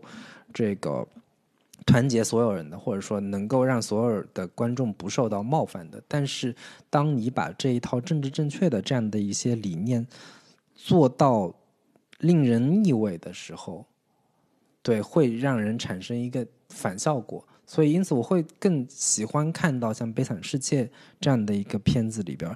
它看起来似乎并没有那么的政治正确。嗯警察怎么可以是这么坏的人呢？那这里边的黑人似乎也不是什么特别良善的人，他们也不是那么值值得同情的，或者说他们看起来值得同情，但是他同时他们也做了很多不好的事情。我觉得可能我在看《悲惨世界》的这样的一些电影的时候，他可能在某种意义上抛掉了。很多原先所谓的这个政治正确的这样的一些理念，更多的去拨开这种政治正确，去呃挖掘更真实的社会、更真实的这个当下发生的事情。这个本身就是很有力量的，我们不需要非得去包装在这样的一套这种呃遮羞布也好，或者说包装在这样的一套看起来所有人都应该遵守的这样的一套价值理念，我们可能会更渴望看到一些更真实的东西在。嗯，对，嗯我希望这个议题也在后边我们呃聊片子的时候也能找到类似的不打着政治正确的方式，而且又有有有的放矢、言之有物的好片子。嗯行，那关于《悲惨世界》这个片子，我们就先跟大家聊到这里。嗯那最后还是一个推荐环节，是我们来各自给大家给给大家推荐一些这周我们看过的一些好玩的书或者电影。对对，对，那谁？我先来啊。老如你老如你给大家推荐一个啥？刚才都提到爱国主义电影了，我给大家推荐一部爱国主义电影，嗯 当然是当然是那个呃一部叫《阿尔及尔之战》的呃老电影，它是一九六四年的电影，呃当年获了柏林电影节的金狮奖。这个电影呢，呃是我大学时候看的，那个跟因为是跟法国有关系，所以这次聊法国电影的时候，我突然想起来，我曾经看过这个片子，重新看了一遍。它其实讲了一个什么事情？很简单，就是在呃地中海南岸撒拉撒哈拉沙沙漠以北有一个有一个国家叫阿尔及利亚，它的首都叫阿尔及尔，其实是一个北非的旅游胜地了。这个国家其实在一八三零年就被法国占领了。它是一个法法属的北非殖民地，在二战的时候还曾经因为敦刻尔克大撤退嘛，就法国戴高乐就把那个的首都定在了阿尔及利亚的首都阿尔及尔。这个故事其实讲的就是一九六二年阿尔及利亚独立的过程中，呃，一个叫阿里的一个穆斯林的一个年轻人，他如何通过一些严密的组织方式对抗，呃，当时的法国殖民地的这些呃殖民者，通过暗杀，通过自己的发展下线的方式，在街头巷战开始了反自游击战，就反抗这些呃法国的士呃法国的这个士兵，最后解放了嗯。阿尔及利亚。就是是一个充满着爱国主义情怀，拿了金狮奖之后也产生了巨大的社会影响，他直接产生了一种叫第三世界电影的电影分类。所谓第三世界电影，就是当时会说，那第一世界是这种资本主义国家，第二世界是类似像，呃，第二第二电影是类似像作者电影啊、巴西的那个新电影啊、表现主义电影这种的，叫第二电影。第三世界电影就是指的是我们反帝、反封建、反殖民、反种族歧视、反剥削压迫为主题的。嗯，所以当时提了这个概念之后，有一批的。呃，所谓的游击电影啊，新浪潮的这个解放电影啊，都是在这个范围内开始讨论。但是这个跟六十年代整个的、呃殖民主义消退的浪潮或者反殖民主义的浪潮有关系啊。那这个电影最让我有意思或者最打动我的是，你看这部电影的时候，你觉得像一部实时纪录片，它其实是嗯拍摄的时候用了很多纪录片的画面，同时在拍的过程中也用一种特别简洁而且街头式的拍摄方式去展现这帮游击队员或者这帮阿里这些人如何藏匿在呃居民家中，然后如何打游击，如何去呃安排炸弹去炸那些法国的什么餐馆啊什么地方，就是通过暴力分暴力恐怖的方式去争取他们的民族自由和独立的。就这个过程是非常的真实感，非常有真实性，而且在我现在看都觉得非常惊心动魄的一个叙事手法。那这里边还有一种，呃，是这些民众在呃争取自由和呃争取自己的国家独立的时候，它形成的一种爱国主义的这种情感。我觉得这种爱国主义是真实、朴素而自然的。嗯，在我看来，很多我们后续看的很多爱国主义电影的真实性都大打折扣的时候，你看这部电影，它的爱国主义的情感，一个电影本体作为真实记录的电影本体，它除了叙事化的、除了戏剧性的技巧之外，还有一种方式，就是我通过摄影机不撒谎的方式去展示某一种人民群众的呃汪洋大海的抗抗日战争，或者叫反、呃反殖民战争。抗日战争对，就这种对抗法对抗法战争这种美学策略是经过六十年代的片子，我现在看我觉得是特别值得欣赏的一种美学策略。嗯，我觉得这这个是一个是。嗯，我放在现在这个时间点上推荐大家看的一个很重要的原因，就是呃，嗯。爱国主义的一种表现方式。我们看的影视作品里边，可能已经看的手撕鬼子看的太腻了，你去看看一种六六六六年在柏林拿下金狮奖的这部非常像纪录片的爱国主义电影，它是怎么拍的？啊、这个是我推荐到这儿。呃感兴趣的那个听众啊，可以去看一看这部呃，开启欧洲批判欧洲电影批判殖民主义的先驱典范之作，到底是是个什么样子？对，一部一九六六年也算是经典的战争片啊，但是可能由于年代久远，这个很多观众都会有点望而生畏，就这么老的一个片子，同时还是战争题材的，然后这个以及这个片长也有两个小时，嗯会有一点这个望而生畏的这样的一个感觉吧。嗯对，如感兴趣的可以可以看一是眼啊。那我给大家推荐的是一本相对比较轻松一点的一部推理小说，这个是作者叫冈岛二人，这本小说叫《克莱因湖》。对，克就是这个呃一克两克的克，然后来就是呃草字头一个归来的来，因就是因为的因，湖就是水湖的湖。它是克莱因湖是一个这个应该是一个物理学的一个概念啊。呃，这本小说是创作至一九八九年，然后它的这个腰封上写了说日本虚拟现实 VR 题材的开山杰作，领先这个《盗梦空间》二十年。这个我我我其实很好奇，就是哦，原来一九八九年的时候，日本人就已经在写这种虚拟现实的 VR 题材的小说了，并且是个科幻加推理的这样的一个作品。然后以及这个本身小说的作者是非常有意思，这个名字叫作者名字叫冈岛二人，但其实是由两个人一块儿来创作的。两个作者，一个名字叫井上泉，一个叫德山纯一。然后我稍微了解了一下，原来这个在推理小说界有有两个人一块儿联合创作的，其实还不在少数。虽然也不是太多，但是其实也不是一个先例。更早之前的叫埃勒里奎因嗯的这个作者，我一直以为是一个人，然后我最近查了一下，发现原来是两个两个表兄弟两个人一块儿创作的。对，我觉得特别有意思，就是这两个人一块儿从一九八二年开始创作，到了一九八九年，这部《克莱因湖》是两个人的最后一部作品，然后两个人共同创作了差不多二十七部小说。这二十七部小说，其中有好几部都至今是一个所谓的在推理界都算是高水准之作的这个作品，呃，也算是两个比较有影响力的这个小说作者。然后在两人分道扬镳之后，结果发现其中一个依旧保持着还不错的一个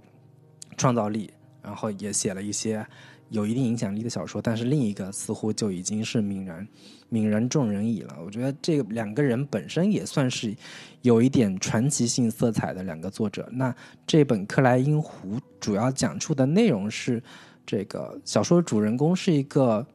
大学生，然后刚刚毕业，然后他在大学期间写了一部算是侦探小说、间谍小说这么一个作品，于是被一个游戏制作公司给看中了，于是呢，把他的小说改编成了游戏。然后他那个游戏在一九八九年的这样的一个背景之下，他已经在设想说，那个游戏是一个全息式的，或者说，呃，嗯，应该叫是有点 VR 游戏的这样的一个感觉，就是虚拟世界这样的一个感受，就是通过一个设备让你完全进入到。这个游戏所呈现的真实空间里面，去这个经历一番这个呃谍战故事吧。然后主角被作为一个呃游戏测试者，被邀请去体验一下这个游戏。跟他一块儿去体验的还有另一个女孩儿。那个女孩儿跟他在接触下来之后，产生了一些很微妙的一个情愫。当他在进入游戏之后。会发现这游戏不断的有各种 bug 出现，经常会这个就是陷入黑暗，在这个黑暗当中不断的有人告诉他说：“你回去，你不要再进来了。你进来之后会发生这个非常可怕的事情。”然后他也不知道到底是什么原因，他也不知道这个呃背后是什么人在这个提醒他。然后在他试玩这个游戏的过程当中，就不断发生很多很奇怪的事情。比如说，有人打电话告诉他说：“你姐夫这个出车祸了，你赶紧回来一趟。”结果去了医院之后，发现根本没有这个事情，所以他就很好奇、很疑惑，以及这个所谓的游戏公司有越来越多让他觉得非常可疑的地方。直到有一天，他的这个一块儿去测试的这个女同伴，忽然有一天就消失了、失踪了，不知道什么原因，就再也找不到了。于是，这个主角。一边在去跟这个游戏公司，嗯，进入这个游戏世界去探探寻秘密，一边又在找寻这个女孩。这个基本的这个故事脉络就是这样，但最后的结尾我就不给大家做剧透了。你去看之后，你会有这个更恍然大悟，或者说比较吃惊的这样的一个结尾吧。我我比较我推荐这个小说的原因就在于说，我我我。吃惊于说哦，原来一九八九年的日本推理小说就已经是在呃探讨，或者说这这一类科幻小说就已经在探讨这样的一些问题了。然后这样的一些问题放在今天看，似乎也没有完全没有过时的这样的一个感觉。嗯，对，所以这个以及这个小说本身也是非常好读的。这个作为畅销文学的话，大家看起来也比较的这个流畅。对，我觉得主要的这个目的就是为了让大家 看一看这种八十年代的相对比较古早的这种科幻小说跟推理小说这两个之间做一个结合，会有产生是一个什么样的一个效果？嗯，对，有有一点像《西部世界》吗？呃，有那么一点类似，但是《西部世界》是一个人工智能的一个机器人的这么一个设定，它是一个完全进入一个虚拟世界的这样的一个游戏世界的这样的一个感觉。就是在八九年的时候，他在想象未来世界、未来游戏世界会是什么样子的。放在今天，似乎我们在看这种像那个呃《头号玩家》之类的，才慢慢找到他原先在那个年代。在所设想的这种游戏世界会是什么样子？行，感兴趣的喜欢玩游戏的可以感受一下，感兴趣推理的也是。我刚看那个豆瓣介绍说，这个这个翻译也很有意思，翻译这叫张周，嗯，是一对由推理而结缘的一对爱侣。小张以翻译和研究鉴 赏为主，小周以小说创作为主，齐心协力，携手追逐两人的推理之梦。这个原作者是两个人，翻译也是两个人，这也是一个非常有意思的一个点。对，就是因为我们看，可能在电影界，我们可以看到兄弟组合、夫妻组合，或者编剧里边也有很多父子呀、兄弟呀、夫妻。但是小说小说创作似乎还挺挺不一样的，就是挺一大大部分我们看到都是单兵作战嘛，就以以个人创作为主嘛，但是这种二人组合还挺挺少见的。好，感兴趣的可以听，我已经标注想读了，回头找一下。嗯，那我们今天就跟大家聊到这里了，跟大家说再见。好，拜拜。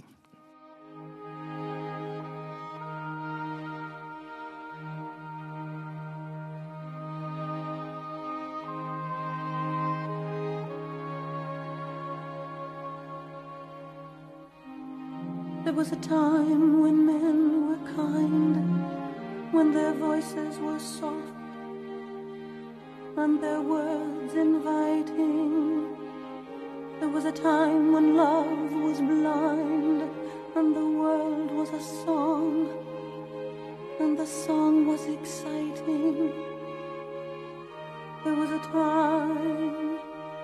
it all went